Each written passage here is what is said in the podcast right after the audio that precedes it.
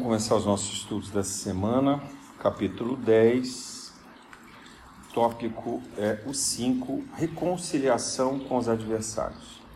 Bom, quase nenhum de nós tem esse problema, né? É uma coisa simples, fácil de resolver, né? Então aqui é bem-aventurados os misericordiosos. É curioso isso, né? Porque Kardec coloca a reconciliação com os inimigos por intermédio da misericórdia. Mas a misericórdia é algo que a gente sempre associa para Deus. Então, Deus é misericordioso, então eu não preciso ser.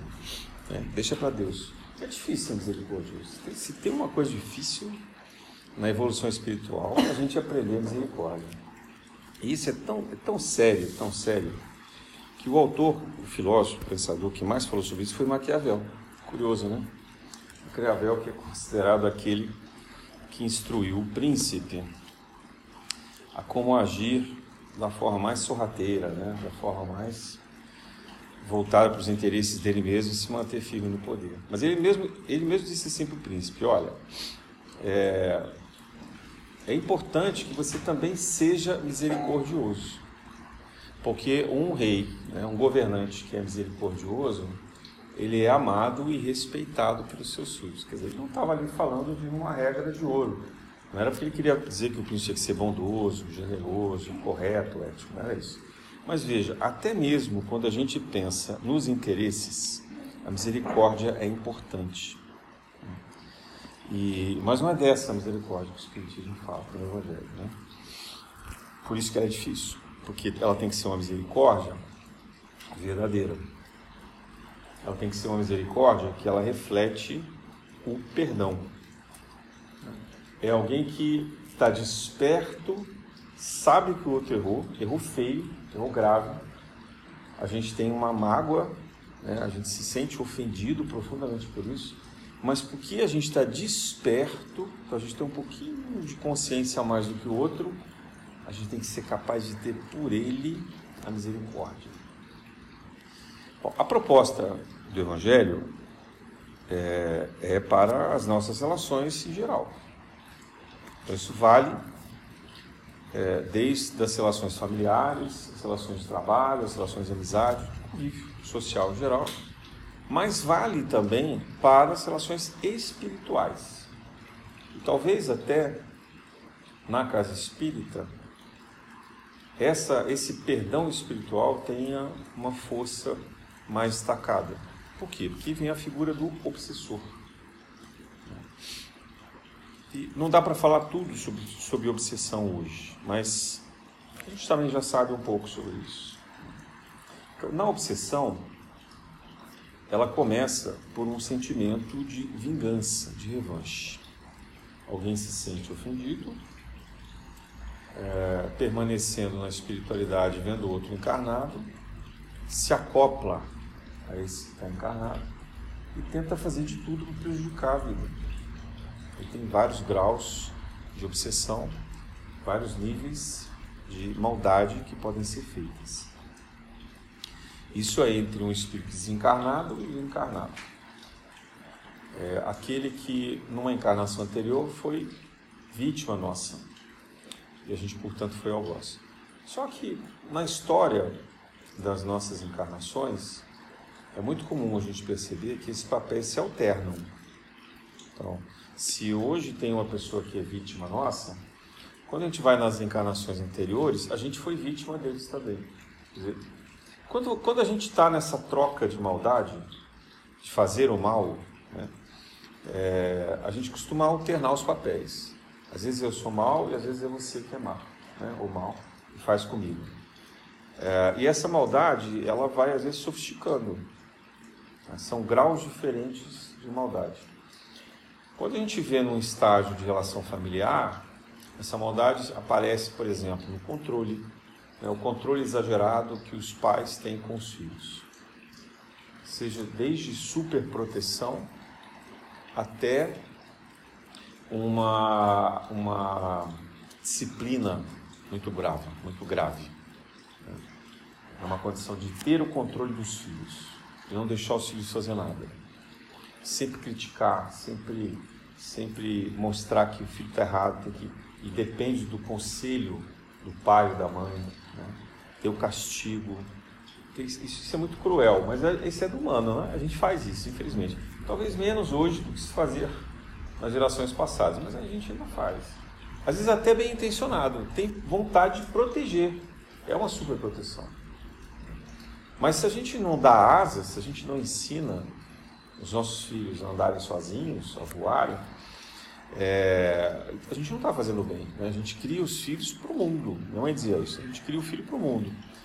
É, os filhos têm que aprender a andar pelas próprias pernas, têm que aprender a viver os seus próprios sonhos. Por mais que isso nos incomode, por mais que não sejam as escolhas que nós faríamos. Mas esse é o papel que a gente tem que fazer.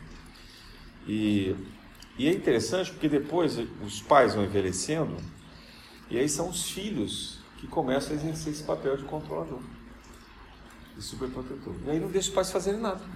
Os pais viram escravos dos filhos. Né? Porque tudo o filho critica. Não, mas você vai sair? Como assim você vai sair? Imagina se você vai sair. Né? Sozinho? Não, não pode sair não. Né? É, tomou remédio? Está aqui a lista de remédios. Já foi no médico? Né? Assim, aquela coisa. É ruim isso, né?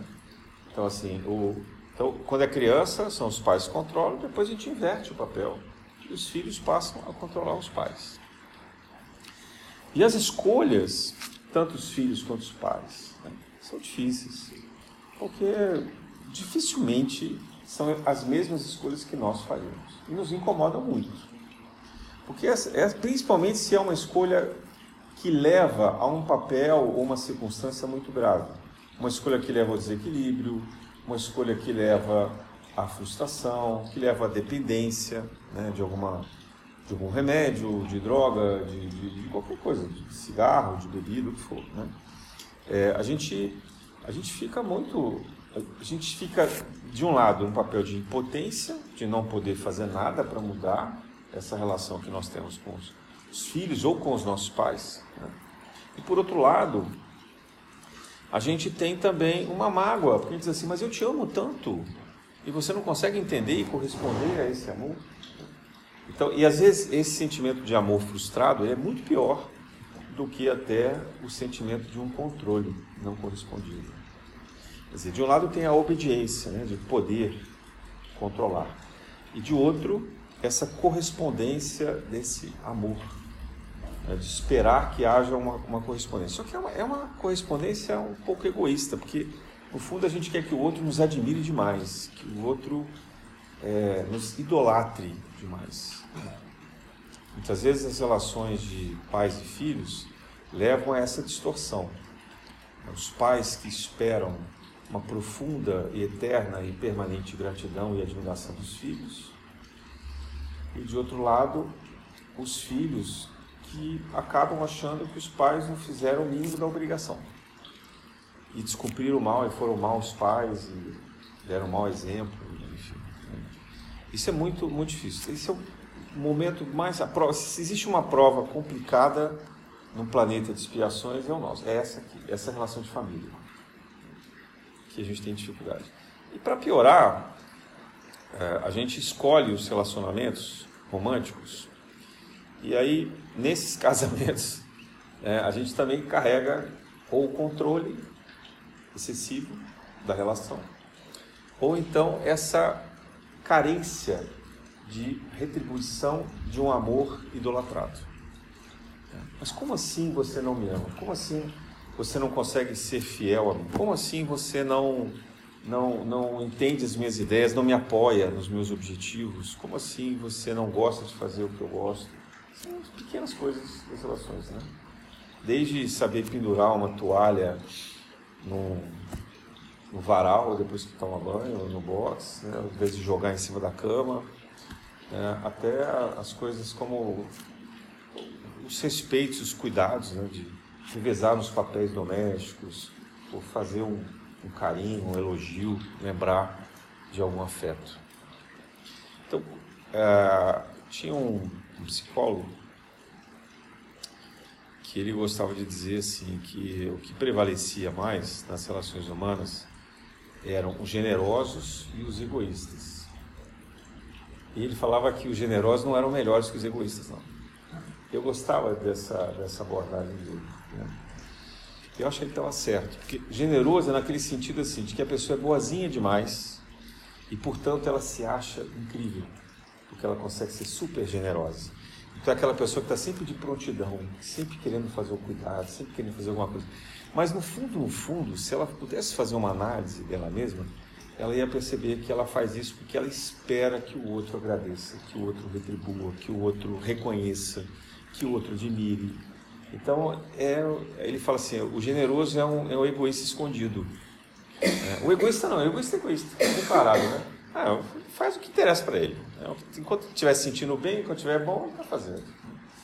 Então, ele, assim, é, é, curioso a gente pensar que talvez ele tenha um pouco de verdade né, nisso. É, que o mundo ele pode ser meio que dividido entre os generosos e os egoístas. E às vezes a gente intercala, com determinadas pessoas a gente é mais generoso e outras a gente é mais egoísta. O difícil é reconhecer que a gente se encaixa em algum desses papéis. E, reconhecer que se a gente exerce esse papel e desequilibra essa relação dessa forma, o outro também, né? Então aí entra a misericórdia, sabe? Da gente primeiro reconhecer que erra, reconhecer que é falível. Né? E aí quando a gente passa a reconhecer e aceitar que a gente também erra, aceitar o erro do outro é mais fácil, fica mais perto. Então, seja nas relações de obsessão, desencarnado, encarnado, seja nas relações de desequilíbrio da, de nós que estamos aqui no convívio social, né, que isso também é obsessão, né, porque isso também pode ter perseguição. Né? A palavra agora da moda é stalker, né? mas enfim, é perseguição. Né? Então isso pode ser perseguição, pode ser controle, excesso de controle, pode ser excesso de carinho, excesso de cuidado, né? o excesso de, de preocupação.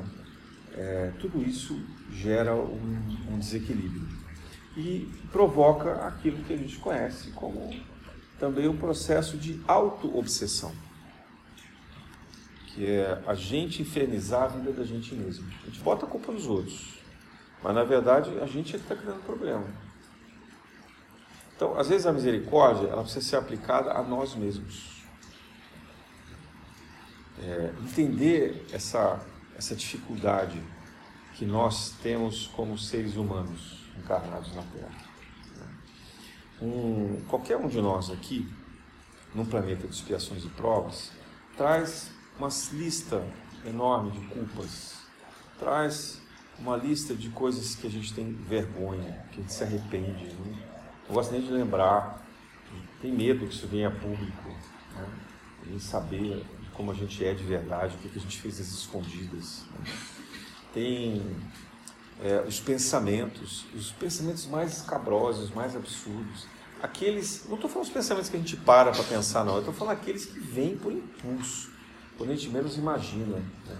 os desejos mais ocultos, é, a vontade de, de, de é, por exemplo, às vezes até desejar a morte de um parente, porque a gente está cansado de cuidar, ou porque a gente espera a herança, né? a gente deseja que é, resolva o problema da despesa. Então, não estou falando isso de uma forma planejada, consciente, que você vai cometer um crime, né? Mas é aquilo que vem sem a gente querer, aquilo que vem escondido. Né?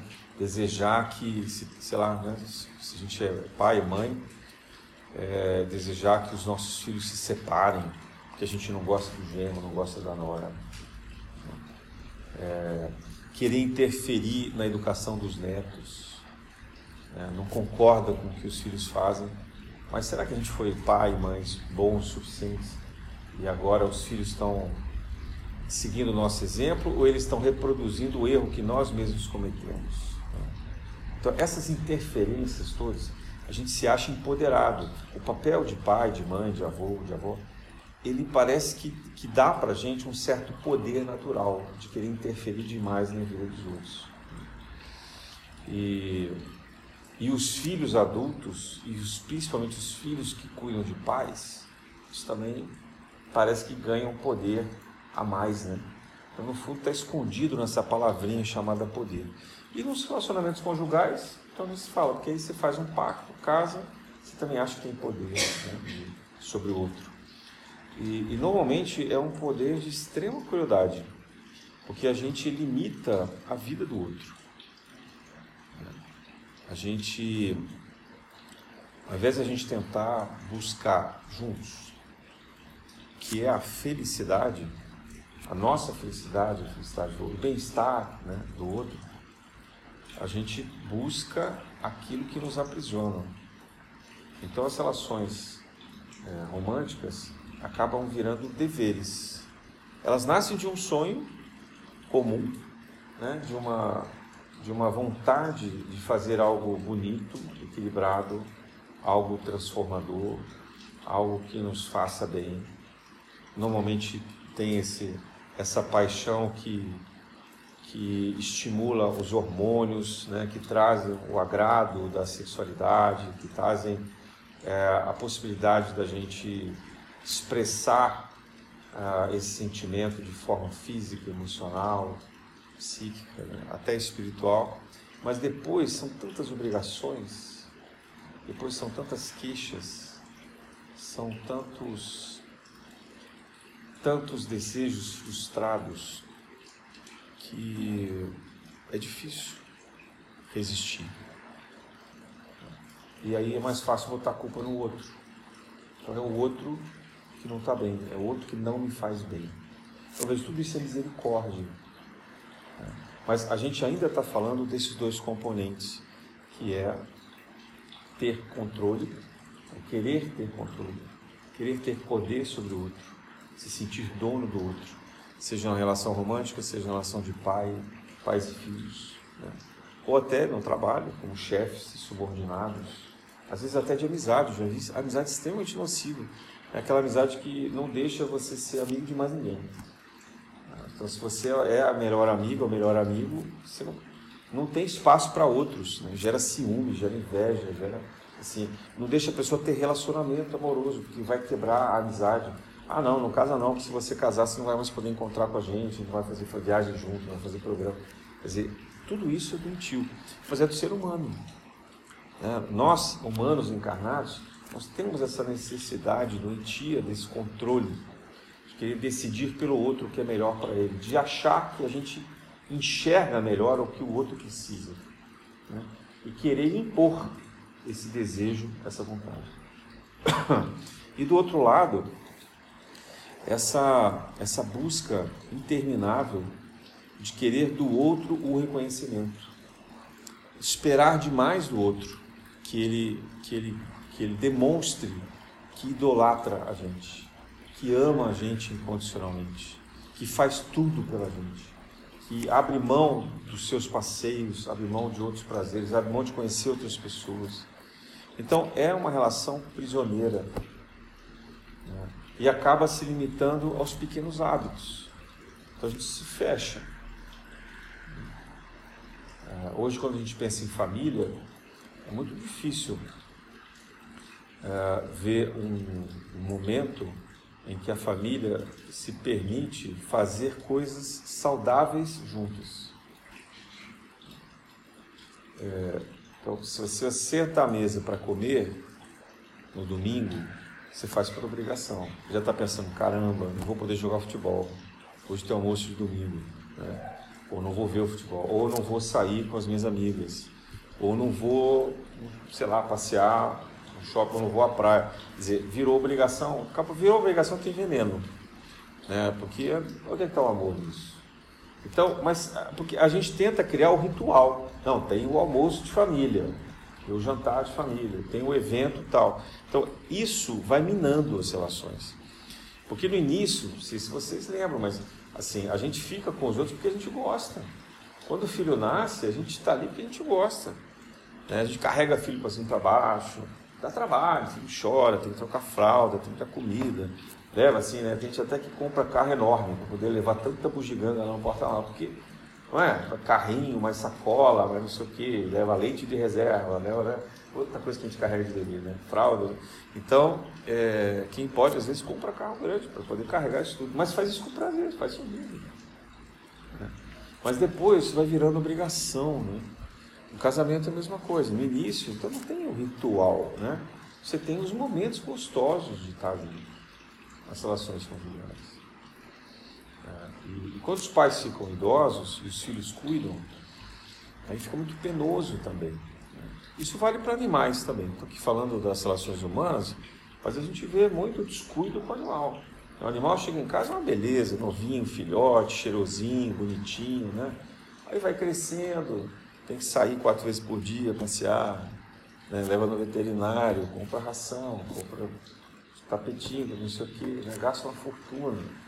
E aí já começa a olhar para aquele cachorro e falar, ah, meu Deus do céu, né? será que eu devia ter pegado esse cachorro? Não devia, isso aqui eu dou para alguém. Então, as relações são de utilidade. Era essa palavra que eu queria chegar. Como é que pode ter misericórdia se o que a gente olha para o mundo são as nossas utilidades? Se o que os outros nos oferecem, o que a vida nos oferece, é aquilo que me é útil. E só tem valor o que é útil, enquanto é útil. Então não dá para falar em misericórdia nisso. Né? Se o nosso olhar para o mundo é de utilidade, se a gente quer do outro que ele nos devolva algo, que ele nos preencha da, do vazio existencial que a gente tem, e a gente quer que ele seja obediente para que a gente então se sinta valoroso, né, potente, forte. Então tá, isso é utilidade, está errado. Está né? Errado. Mas como é que a gente muda isso? Mudando a gente mesmo. Será que a gente precisa desse controle? Será que esse controle nos faz feliz? Será que de fato a gente não consegue conviver sem querer controlar o que o outro vai fazer? É, a gente quer controlar qual é o cardápio do outro, qual é a roupa que o outro vai usar, qual é o programa de televisão que vai assistir.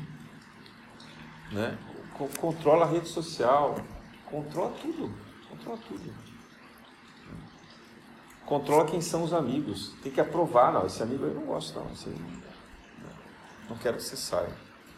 Então é muito complicado, porque é uma falsa ideia de poder. É, e aí, o outro que está lá sendo controlado, tem duas alternativas. Ou ele vai virar um cachorrinho domesticado, infeliz, profundamente infeliz, porque não tem autonomia. Ou então ele vai fazer tudo escondido. E ele pode passar um tempo fazendo tudo obediente, e um dia ele estoura, ele rompe. Porque Ninguém aguenta o controle o tempo inteiro, vira escravidão. E do outro lado, é, quando a gente espera demais o reconhecimento do outro, também é utilidade isso. Né? Gente, o outro tem que nos ser útil por nos admirar. A gente, a gente sorve essa energia que o outro nos oferece. É, o outro também consegue fazer isso por um tempo, enquanto isso é espontâneo e é bom para ele. A não ser que ele seja um espírito muito abnegado, muito evoluído, está aqui encarnado como missionário. Mas se ele for uma pessoa normal, como nós, ele não vai aguentar, essa corda vai romper. E aí começam os grandes conflitos. Começam, chegam os momentos que são muito críticos. E, e às vezes, também, a gente se depara com a seguinte situação, principalmente quando o outro é muito generoso quando a gente tem alguém que cuida muito da gente. Né? E aí pode ser a relação de pais e filhos, pode ser da relação é, romântica, né? ou até de, de amizade, mas alguém que cuida muito da gente, se a gente tem um pouquinho mais de, de consciência, a gente vai se sentir devedor. A gente vai ser muito grato, mas ao mesmo tempo devedor. E ser devedor demais também não é bom. Por isso que eu estou dizendo que a generosidade é complicada. E é por isso que Jesus fala de amor incondicional. E se a gente põe uma condição que é interesse, aí a gente machuca o outro. A gente não lembra disso, né? Mas a gente machuca o outro. Porque o outro vai começar assim, assim, caramba, como é que eu, como é que eu posso não estar com essa pessoa se ela me dedica tanta atenção? Se ela me dá tanto cuidado, se ela me, me, me ajuda, me sustenta, se ela cuida de mim, como é que eu posso ir embora? Né?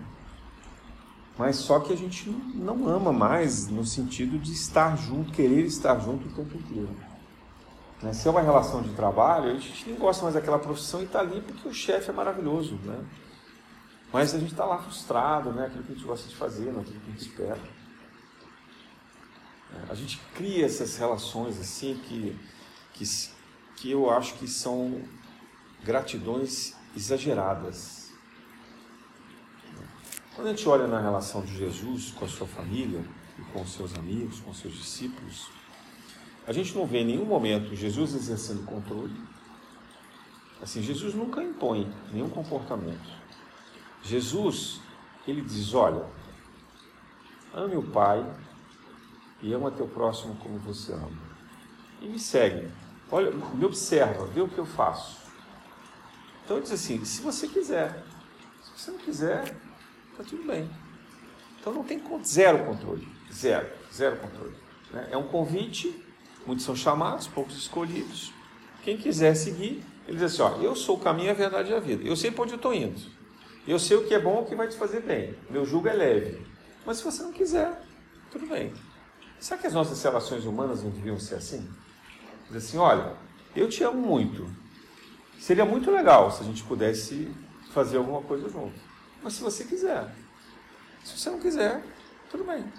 Porque eu tenho a minha maneira de ser e você se encaixa na tua. A gente devia ter essa, essa liberdade. Não estou dizendo que isso tenha o abandono, porque a gente tem que lembrar sempre que é honrar pai e mãe, o mandamento. A gente não está abrindo mão do mandamento. Mas para você honrar pai e mãe, ou honrar o seu relacionamento amoroso, você não precisa estar grudado, você não precisa gerar relação de controle e de dependência. Esse é o ponto. A gente acha que precisa. Quando eu digo a gente, é porque olhando o mundo, né? O que é normal no ser humano. Então, Jesus não tinha zero controle. Zero, zero, zero controle. E algumas pessoas tentaram controlar Jesus. Criticavam. Né? Os fariseus, por exemplo, diziam assim: Você anda aí com seus apóstolos, você não segue aqui os nossos rituais, você não respeita o sábado, você não faz as abluções. Ficavam criticando Jesus, querendo fazer o quê? Controlar Jesus. Os sacerdotes, assim, como se tem um rebelde aí, que é mais inteligente do que a gente e não segue aqui as normas que a gente acha que ele tem que seguir. Né? Então, a frustração dos fariseus, a frustração até inicial de alguns apóstolos, né? Como assim você trouxe Maria Madalena, trouxe Joana de Cusa, Mulher é segundo plano, mulher é inferior ao homem, você põe ela no meio da gente. Né? Jesus, curioso isso, né? Então, critica Jesus porque ele vai lavar os pés dos discípulos. Isso é trabalho para servo, para escravo, não é para você, que é rabi. Então, assim, as pessoas queriam controlar Jesus. Mas Jesus, ah, legal, boa sorte para você aí, né? Mas comigo aqui não tem isso não. Né? Então, olha que independência, que autonomia verdadeira de Jesus. Né? E se relacionar se relacionar com maturidade, com equilíbrio, com amorosidade. Ele amava a todos, mas não se prendia a ninguém. E não queria que ninguém se prendesse a ele, não. De vez em quando ele acordava e falava assim: ó, hoje eu vou, eu vou meditar. Tchau para vocês. Ninguém segurava ele. Passava lá 40 dias no deserto. Ah, mas cadê Jesus? Ah, tá lá, ué. Vai fazer outra coisa na vida. Não tem que ficar aqui babando uma saia de Jesus. Né? Então Jesus tinha as coisas dele, ele nunca abriu mão da independência dele. E fez isso com a mãe, com 12 anos, com o pai. Ficou lá no templo de Jerusalém, chegou à conclusão que ele tinha que falar com os, com os sacerdotes. Os pais foram embora, ele ficou. Então essa, essa potência de autonomia, né, de ser de fato autônomo, um autônomo que ama o mundo, um autônomo que é generoso, desinteressado, mas que é autônomo, não perde a sua liberdade, não perde a sua autonomia. Ele sabe o que é bom, sabe o que é certo e faz. Né? Ah, mas o outro ficou incomodado. Ah, sinto muito. Ficou incomodado. Eu estou fazendo o que é certo, se o outro ficou incomodado, faz o outro. Não tem que dar satisfação em relação a isso. Né? Claro que, olha só, não estou sugerindo que nós sejamos um grupo de rebeldes anárquicos. Né? Por favor. Né? Temos que lembrar que, acima de tudo, era o amor. Jesus começa. O maior mandamento é o amor ao Pai e amor ao próximo. Mas com autonomia. Ele nunca recomendou em nenhum momento que nós abríssemos mão da nossa autonomia. A autonomia tem que vir em primeiro lugar. Por isso que ele diz amar ao próximo como a si mesmo. Se você não se ama, você não tem autonomia, você não vai amar ninguém. E a segunda coisa que Jesus também não tinha é a expectativa dos outros. Ele, quando ele ia lá fazia os ensinamentos dele, ele não esperava que os outros agradecessem, compreendessem. Ele te falava, ó, vim aqui falar um papel para vocês. Né? Curava as pessoas. Eu garanto que raríssimos eram aqueles que agradeciam. A pessoa ficava curada, virava para trás, saía comemorando e ia embora. Não voltava para seguir Jesus, agradecer, olha, gratidão, poxa vida, você salvou a minha vida. Não, raríssimos faziam isso. Né? A gente vê, tem alguns trechos lá no Evangelho, são muito raros aqueles que agradeciam de fato. Mas ele curava esperando que alguém agradecesse? Não. Ele ensinava esperando que alguém compreendesse? Não. Ele falava no templo, ali você tinha aqueles que eram os, os mais simples, aqueles que estavam mais próximos dele, sempre ficavam com ele, mas você tinha os vendilhões, né, os comerciantes, que estavam ali ouvindo o que Jesus estava falando. Jesus sabia que entrar por um ouvido e sair pelo outro. Né? E tudo bem. Estavam ali os sacerdotes, estavam ali os levitas, estavam vários outros. Os fariseus. Jesus não esperava nada deles. Tanto que quando chega Nicodemos, que era também um fariseu, né, um sacerdote, Jesus olha bem para ele assim, assim, você sabe, é como se dissesse, né? Você sabe tudo da boca para fora, né? Vamos ver mesmo. Quais são os, os mandamentos principais? Nicodemos na ponta da língua. Amar a Deus sobre todas as coisas e ao próximo como a si mesmo. Ele não falou os dez mandamentos de Moisés, não. Ele já foi logo na síntese, porque ele queria mostrar que ele era culto. Ele sabia resumir, ele sabia sintetizar aquilo tudo. Ele falou, muito bem, é isso aí. Mas vamos ver na prática. Cadê o testemunho? Então, a proposta de Jesus ela é revolucionária. Porque ela diz assim: seja livre, na sua liberdade, ame e não espere nada de ninguém. Aí quando a gente vai lá para Paulo de Tarso, fez um monte de atrocidade, perseguiu o cristão, matou tal. Matou o cunhado apedrejado, sem saber que era cunhado. A noiva dele, quando sabe, morre de desgosto. Ele aí, que era um espírito super elevado. A programação espiritual era deles três saírem disseminando o evangelho. Olha que coisa linda. Era dois espíritos incríveis, como Abigail e Estevão, mais Paulo, que tinha uma fortaleza, uma força, né? uma, uma gana, uma capacidade de falar, de escrever, muito inteligente, e juntando-se a esses outros dois. Só que ele matou um, apedrejado, e a outra matou de desgosto. Então ele ficou sozinho. Aquilo que era para fazer em três, sobrou só ele. Por isso que Paulo sofre tanto. Despertamento dele não foi pelo amor, foi pela dor. Né? Mas ele conseguiu vencer. E aí, quando ele está numa angústia profunda, assim, ele chorava muito, ele era vidente, ele falava muito com Jesus, via Jesus, mas ele também via Estevão e via Abigail. E um dia desses que ele tava, tinha acabado de ser apedrejado na rua, ele foi muitas vezes apedrejado. Tem até uma, tem até uma piada no meio espírita que fala assim: se você quisesse escolher a quem seguir, né? Assim, não vá com Paulo. Você está lá, você está lá, tá lá, né? Em Éfeso, os apóstolos estão distribuindo as tarefas. Oh, você vai para tal lugar, você vai para outro, tal assim. Assim, Paulo, você vai para onde? Assim, então é para lá que eu não vou. Porque sabia que ele ia ser perseguido, ia ser apedrejado, ia ser preso. Porque tá, cara, era, o caminho dele era o caminho da dor.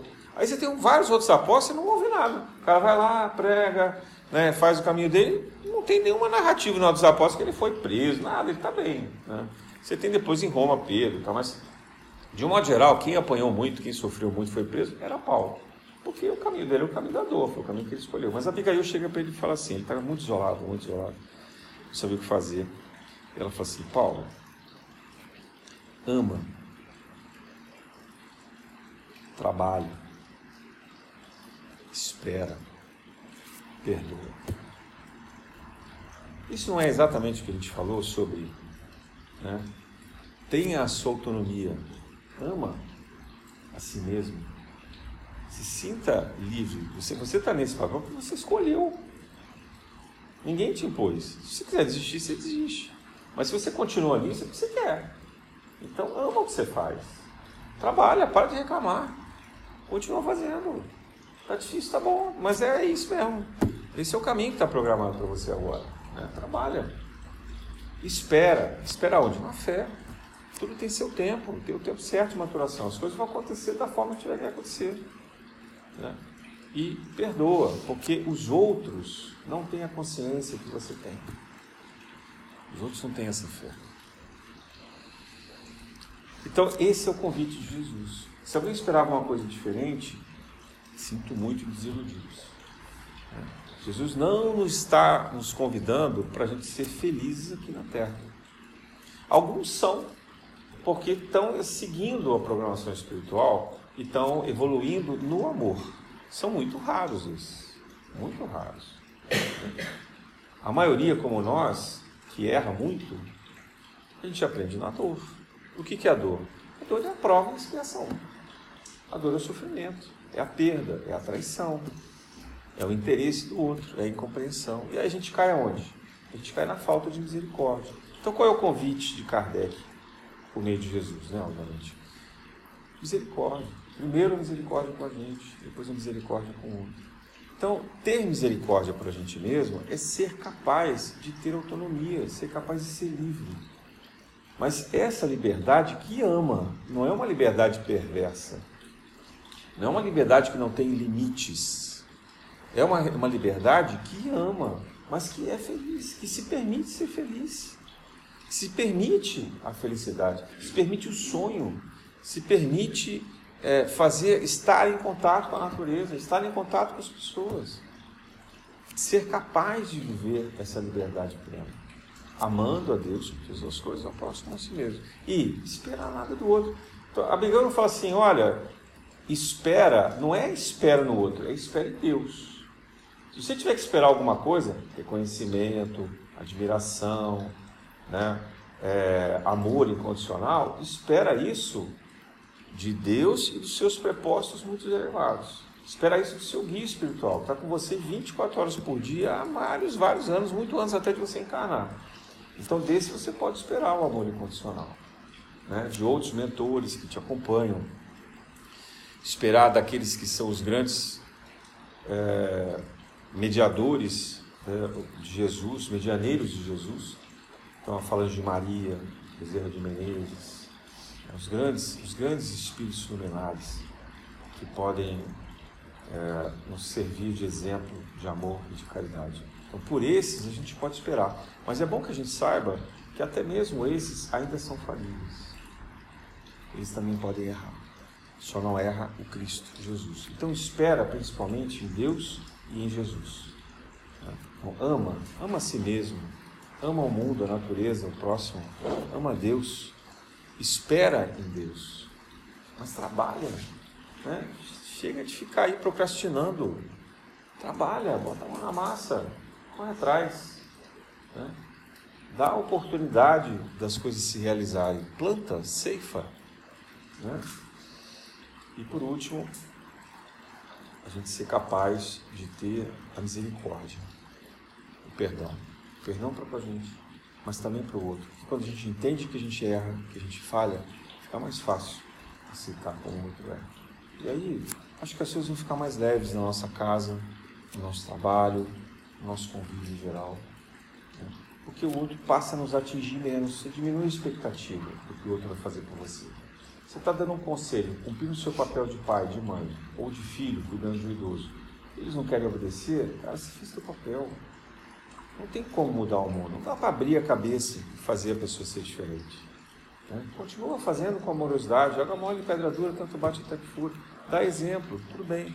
Mas exigir que o outro mude, a gente tem que ser capaz de aceitar essa escolha.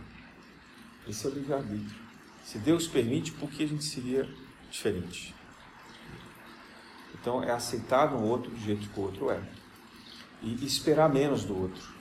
A gente faz o nosso papel. Se o outro vai fazer ou não, é problema dele. Né? E se a relação não estiver muito boa, porque o outro nunca faz, porque ele é muito egoísta, então repensa a relação. Mas não pelo abandono, não pela falta de cuidado, não pelo desrespeito.